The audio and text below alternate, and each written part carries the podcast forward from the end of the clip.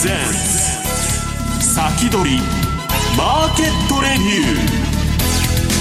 ー。こんにちは西原潤です。リスナーの皆さんこんにちは津田まりなです。この時間は楽天証券プレゼンツ先取りマーケットレビューをお送りしていきます。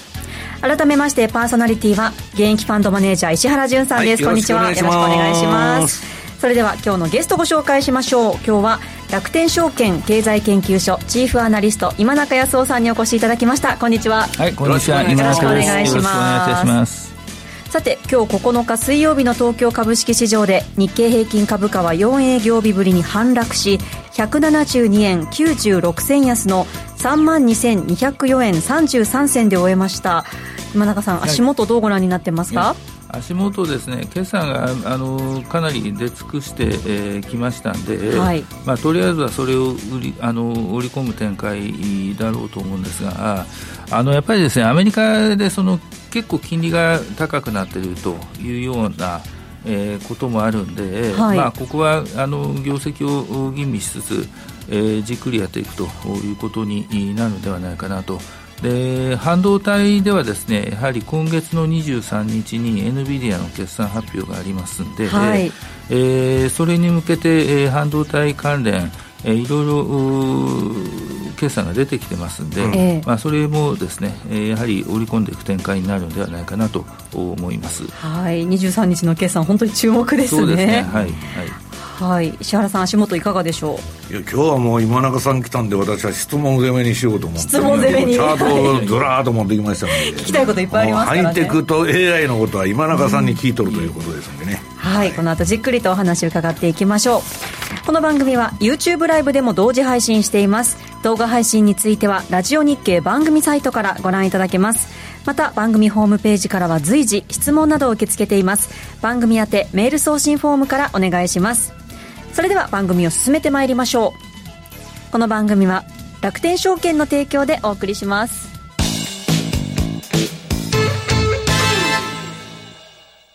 世界的な有料企業へ投資でき、ますます成長を続ける米国株式市場。そんな米国株で信用取引にチャレンジしてみませんか？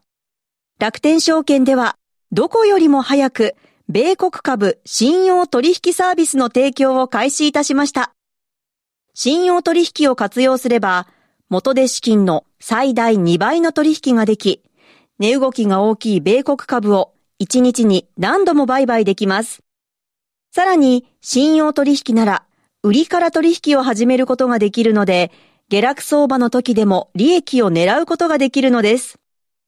今よりもっと米国株トレードの幅が広がります。詳しくは楽天証券米株信用で検索。楽天証券の各取扱商品等に投資いただく際は、所定の手数料や諸経費等をご負担いただく場合があります。また、各取扱商品等は、価格の変動等によって損失が生じる恐れがあります。投資にかかる手数料等及びリスクについては、楽天証券ウェブサイトの投資にかかる手数料等及びリスクページや、契約締結前交付書面等をよくお読みになり、内容について十分にご理解ください。金融商品取引業者、関東財務局長、金賞第195号、楽天証券株式会社。ウィークリーマーケットレビュー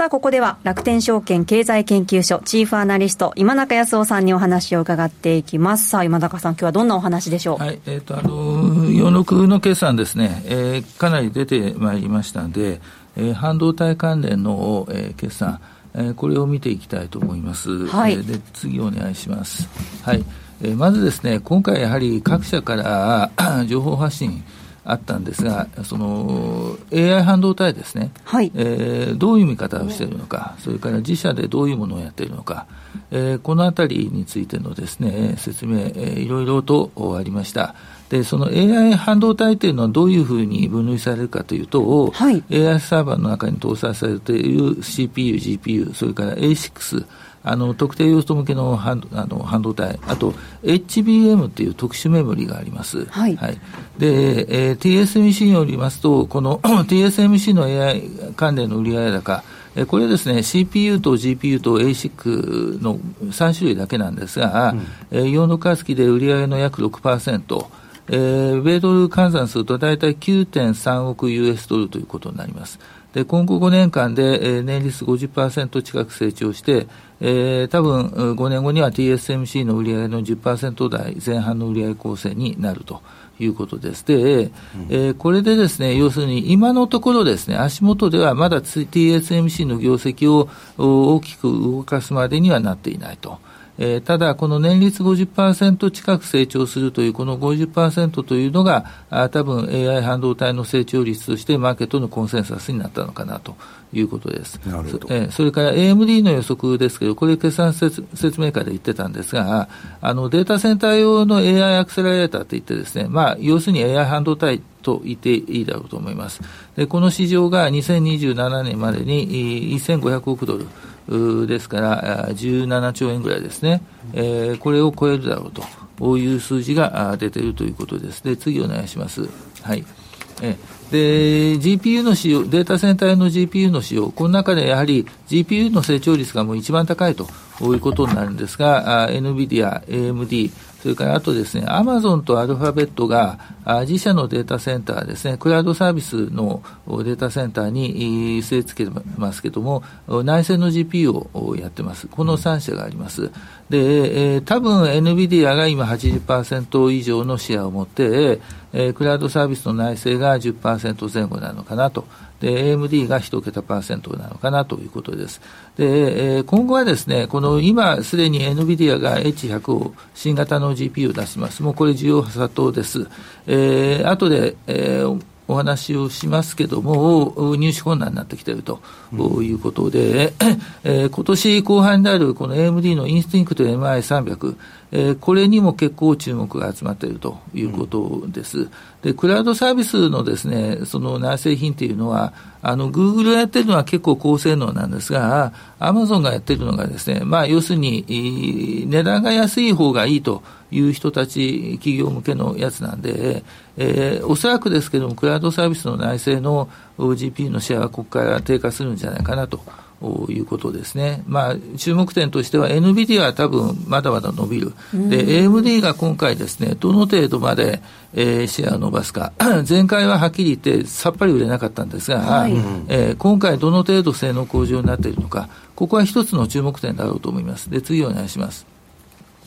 で結局ですね、その AI の機能というのはディープラーニングと推論があるわけです。で、10年以上前にディープラーニングは GPU でやった方がいいとそれまでは2つとも全部 CPU でやってたわけですね。えー、そで10年以上前にディープラーニングは GPU だということになって、NVIDIA がそこに、えー、やっぱり乗っかってきた。あこれがまあ今日の NVIDIA の大飛躍になっているわけなんですが、えー、NVIDIA のこの最新型の H100 で言っているのが推論をやると。いうことです。推論性能を大幅に向上するということになりますと、今回もですね、えー、GPU の方が CPU よりも成長率としては多分高くなるだろうと。まあ、この見方でいいだろうと思います。で、次お願いします。えー、ということで、えー、これはまあ TSMC なんですが、あ結局ですね、今、その NVIDIA も AMD も、この AI 半導体はあほとんどすべてが、えー、TSMC です。ほとんどすべてというか、うん、CPU、GPU は基本的に TSMC です。これ今中さん、ちょっと話脱線しちゃいますけど、はい、あの、ASIC なんてそんなに TSMC やってるんですか？えー、やってますよ。えー、あらゆる半導体、あのロジックはもうほとんどすべて、ね、あ同じだから、えー、ただ結構な売り上げになってるんですか？えー、っとですね、そこがよくわかりません。よくわからないね、やっぱり。えー、で、あのーあのですね、その大大サイズって言ってですね、チップサイズがこのデータセンターの GPU は大きいんです。で、見るからに大きいんです。見るからに。えー、で、大きいやつは作りにくいんですよ。作りにくいし、検査もしにくいんです。なんか逆のように思うんだけど、小さいのは逆に難しいような気がする精密に作らなきゃいけなくて大変なのかなって大きい方が難しいんです。えー、で、えー、TSMC 膜、うちはそれが得意なんだと。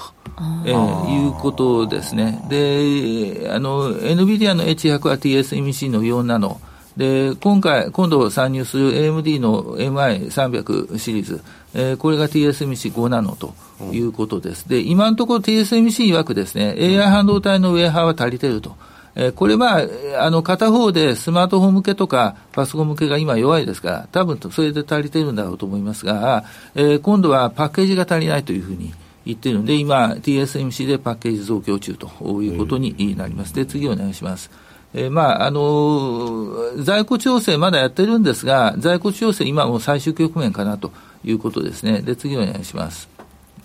はい。えー、っと、この5ナノが減って7ナノが増えているというのが一つの傾向でして、次お願いします。はい。あの、これ、ウェハー出荷枚数なんですけども、かなり在庫調整やってます。で、おそらく業績的には46が、あ売上でいうと46大底かなということですね。次お願いします。で、単価が上がってきてますんで、えー、っと、まだ上がると思います。これは市区から、えー、新型 iPhone 向けの産卵の半導体、えー、これの出荷が本格化するということです。はい。えー、ただですね、説明会次お願いします。あの、いろんなコストが上がっていると。ああの、設備投資については、この320億ドルから360億ドルの加減近くになるということでしたんで、えー、ちょっと足元を急に設備投資が、えー、大幅に回復するということでもないのかなということなんですが、やはり生成 AI については私はまだまだ期待していいだろうと思います。で、結局次お願いします。えー、っとですね、いろんなコストがかかっているということが、やはりちょっと TSMC を見るときにネックにはなりますが、売上で見たときには4、6月が大底で、市区から回復というふうに見ていいのかなと、あの割安感があるんで、長期投資としては私はもういいタイミングではないかなとこれだから今、なんか最大の謎はね、これだけ AI 盛り上がって、まあ、全部もう、その総元が TSMC じゃないですか。ねその割に株価がね、ここのところずっと冴えないじゃないですか。それやっぱり地政学なんですかね。いや、地政学もあると思うんですが。会社は結構弱気な感じで、になコメントが多かったじゃないですか。あの、売上の6%っていうのを出されて、うん、えー、まだ6%なのかというのはあったと思いますね。なるほど。えー、それはあそれがちょっと失望につながってるえー、それは失望につながってるかなという感じはします。で、次お願いします。で、AMD どうかというとですね、多分次の四半期で、えー、黒字転換、あだろうと思います。赤字かなり縮小してまいりました。で、次お願いします。で、この AI 半導体が絡むのが一番上のデータセンターです。で、数字としては強くはありません。これはまだサーバー用の、えー、CPU の市場が弱いと。いうことと、えー、この新型の GPU ですね、えー、MI300 シリーズ、えー、これが、えー、おそらくこの第4四半期、10、12月期からになるだろうと思います。で、前回ですね、さっぱり売れなかったと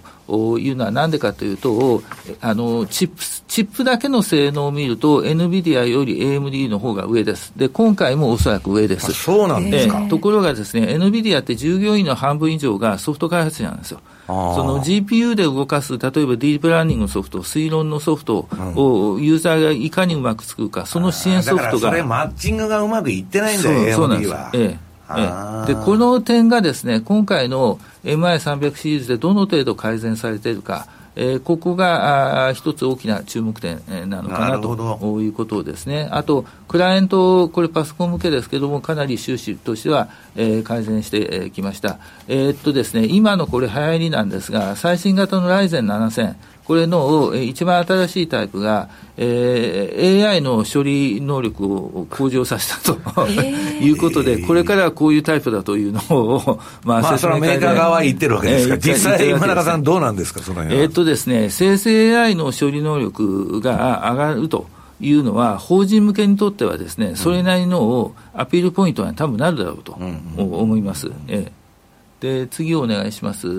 はい、もう次お願いします。ということで、えー、まだまだこのパソコン向けとかでがですね、在庫調整に、なっているというのもあるあるんで、今期の業績水準は低いかなとは思うんですが、えー、来期はまた回復してくるんじゃないかなと、やはりこの AI 向けでどの程度を、えー、シェアが上がるのかということ、これ、今後の注目点だろうと思います。次お願いします。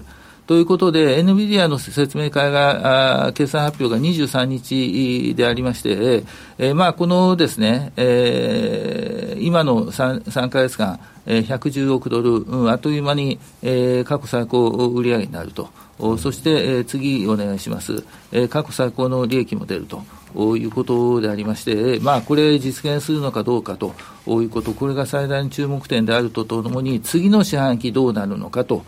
いうことであります。はい、はい、で次お願いします。それでですね、まあ、あのこういうふうな業績予想を私は立っておるわけなんですけれども、えー、これの、まあ、どの程度実現していくのかなということですね、まあ、これが一つ注目点になるのかなと思います。次お願いします。はいえーと、その製造装置もですね、今、まだ4、6月製造装置、おそらく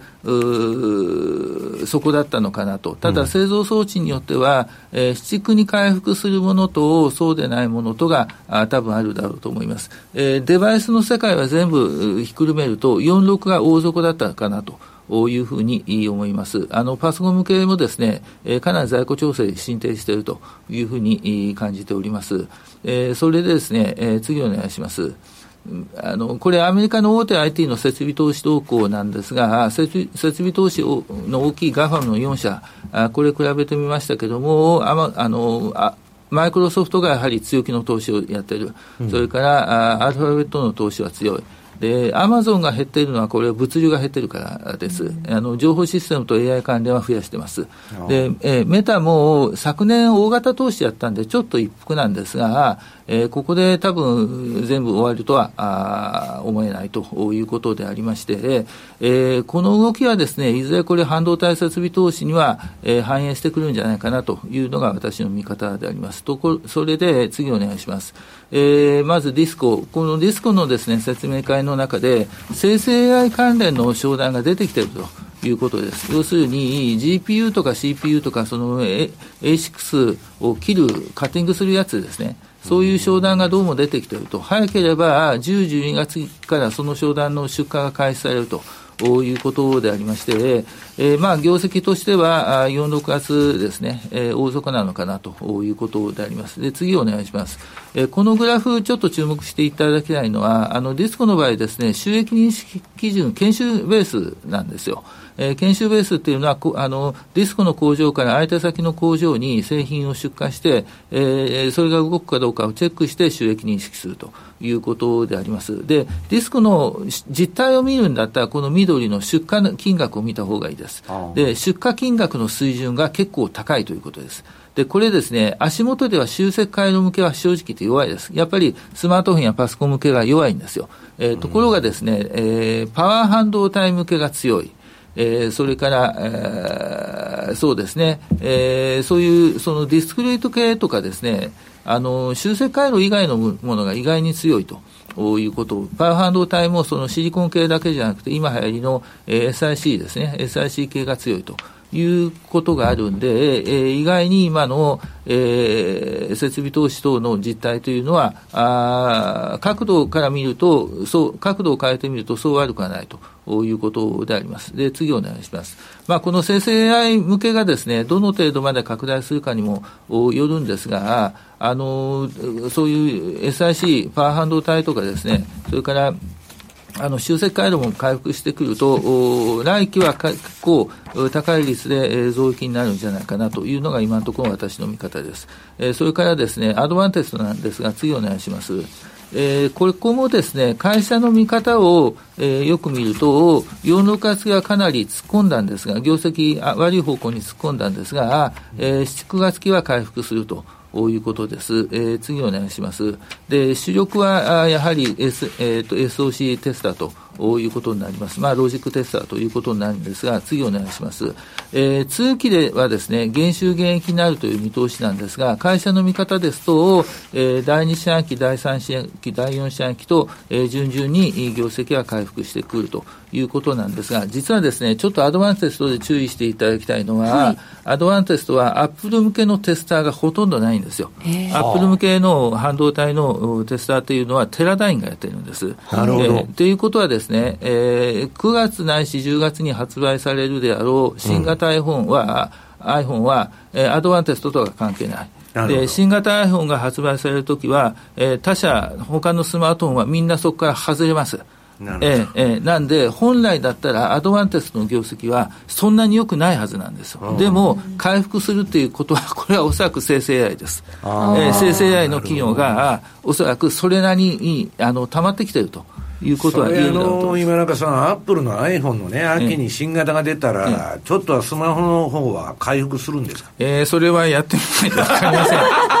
正直言ってですね、今、売れてるのが本当に iPhone だけですね。でしょ、ええええ、これでなんかパソコンも、まあ、鳴かず飛ばずみたいな感じじゃないですか。パソコンは MacPC しか売れてないですよ。あいや、だからアップルしか売れてないね、アップルしか売れてないですよ。アップルしか売れてないです。ええなんで、今回、私の見方ですけどね、はい、今回の半導体デバイス製造装置、えー、データセンターに相当偏った回復になるんじゃないかなと。思います。そのスマホで AI が相当入ってくるとか、そういうことはないんですか？それはあるでしょうね、今、アップルであの独自の生成 AI を開発中と、うん、いうことですから、多分それはあるだろうとなんかだからあの、カメラはまあとにかく進歩してるんだけど、あんまりねな、何に使っても、旧型でもそんな変わらないじゃないですか。そうですね。で、その割に値段だけ値段だけどんどん上がって、機能がついてきてるのかな、果たしてその値段に見合ってってね、思いますね。結局ですね、今回、そのチップセットが3ナノ、従来5ナノだったのが3ナノに変わるわけですね。うん、で、そこで一体何が変わるのかと。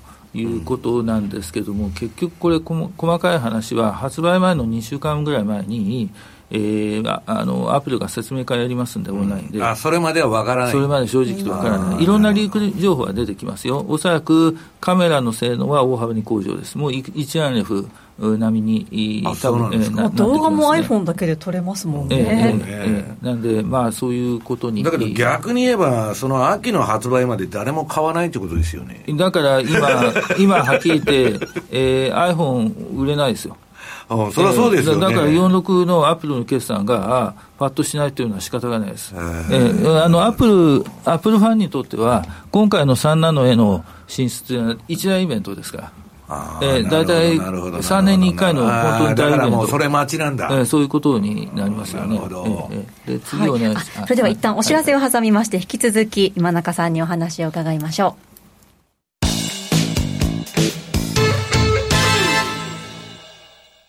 豊富な情報量と多彩な機能で多くのトレーダーから支持を集めるマーケットスピード2。いよいよ待望の米国株取引に対応いたしました。米国株取引対応に合わせ、日本の夜間に動く米国市場をウォッチするための新機能、ヒートマップ機能も搭載。ヒートマップとは株価の上昇、下落を色の違いや濃淡で視覚的に捉えることができる機能です。充実した機能で利用料金は0円。楽天証券のパソコン用トレーディングツール、マーケットスピード2をぜひご利用ください。詳しくは楽天証券マーケットスピード2で検索。楽天証券の各取扱商品等に投資いただく際は、所定の手数料や諸経費等をご負担いただく場合があります。また、各取扱商品等は価格の変動等によって損失が生じる恐れがあります。投資にかかる手数料等及びリスクについては、楽天証券ウェブサイトの投資にかかる手数料等及びリスクページや、契約締結前交付書面等をよくお読みになり、内容について十分にご理解ください。金融商品取引業者、関東財務局長、金賞第195号、楽天証券株式会社。先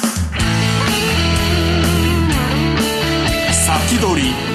マーケットレビュー。は引き続き、はい、お話を伺っていきます。お願いします。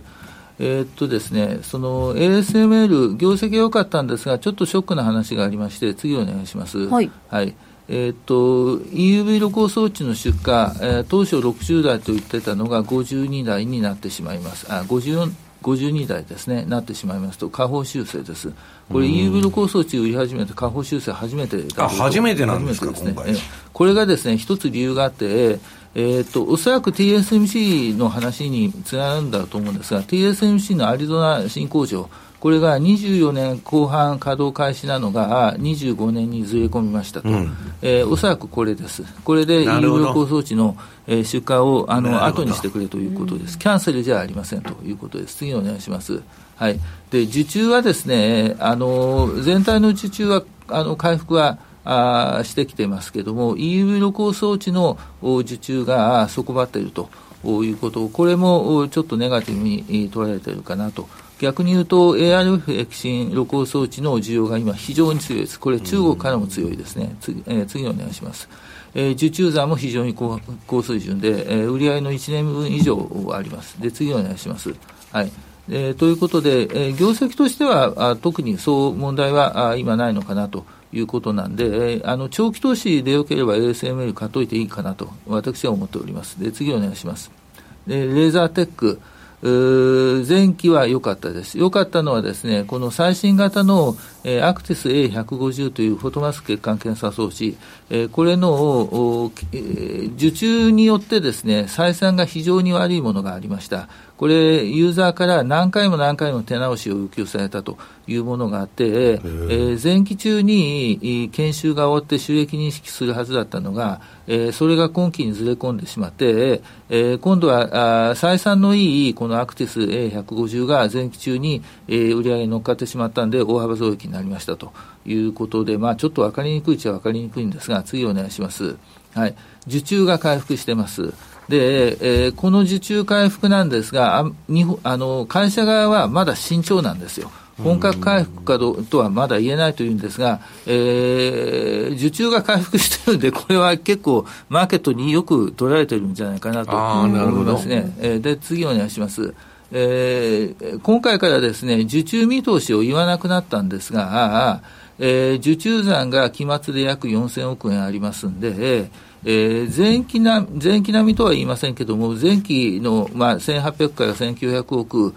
から少し受注が増えれば、あのも業績目標をちゃんと達成できるし、しかも高水準の受注というのは、あ受注残は維持できると、この受注残の4000億の中身というのが、今期、来期、来来期分まであるということです。で、次お願いします。まあ、ということでですね、あの業績予想なんですが、会社予想は今期、え、かなり鈍化するということなんですが、まあ、過去ですね、結構、小幅の情報修正やってきた会社なんで、えー、多少情報修正あるんじゃないかなということです。で、えー、その次の期見たときにはですね、えー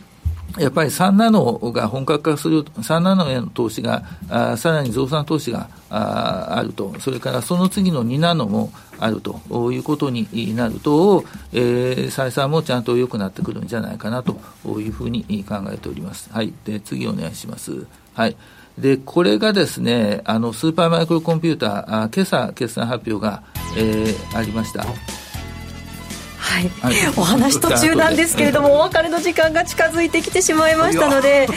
早いですね、この後続きのお話は YouTube ライブでの延長配信でじっくりと伺っていきたいと思います、はい、よろしくお願いしますさて来週は楽天証券荒地潤さんをゲストにお迎えして FX 特集でお送りいたします。そしてあさってですね8月11日金曜日山の日の祝日午後にミュージックボヤージュアンソロジーを放送いたします。こちらも楽しみですね、はい、石原さん。えっ、ー、と音楽番組、えー、楽天さん関連3本並んでますんで私も含めてです。はい1時15分から2時15分から、えー、そして2時45分から石原淳の日々のアワー8月11日金曜日山の日です。はい、はい、よろしくお願いします。この番組は楽天証券の提供でお送りしました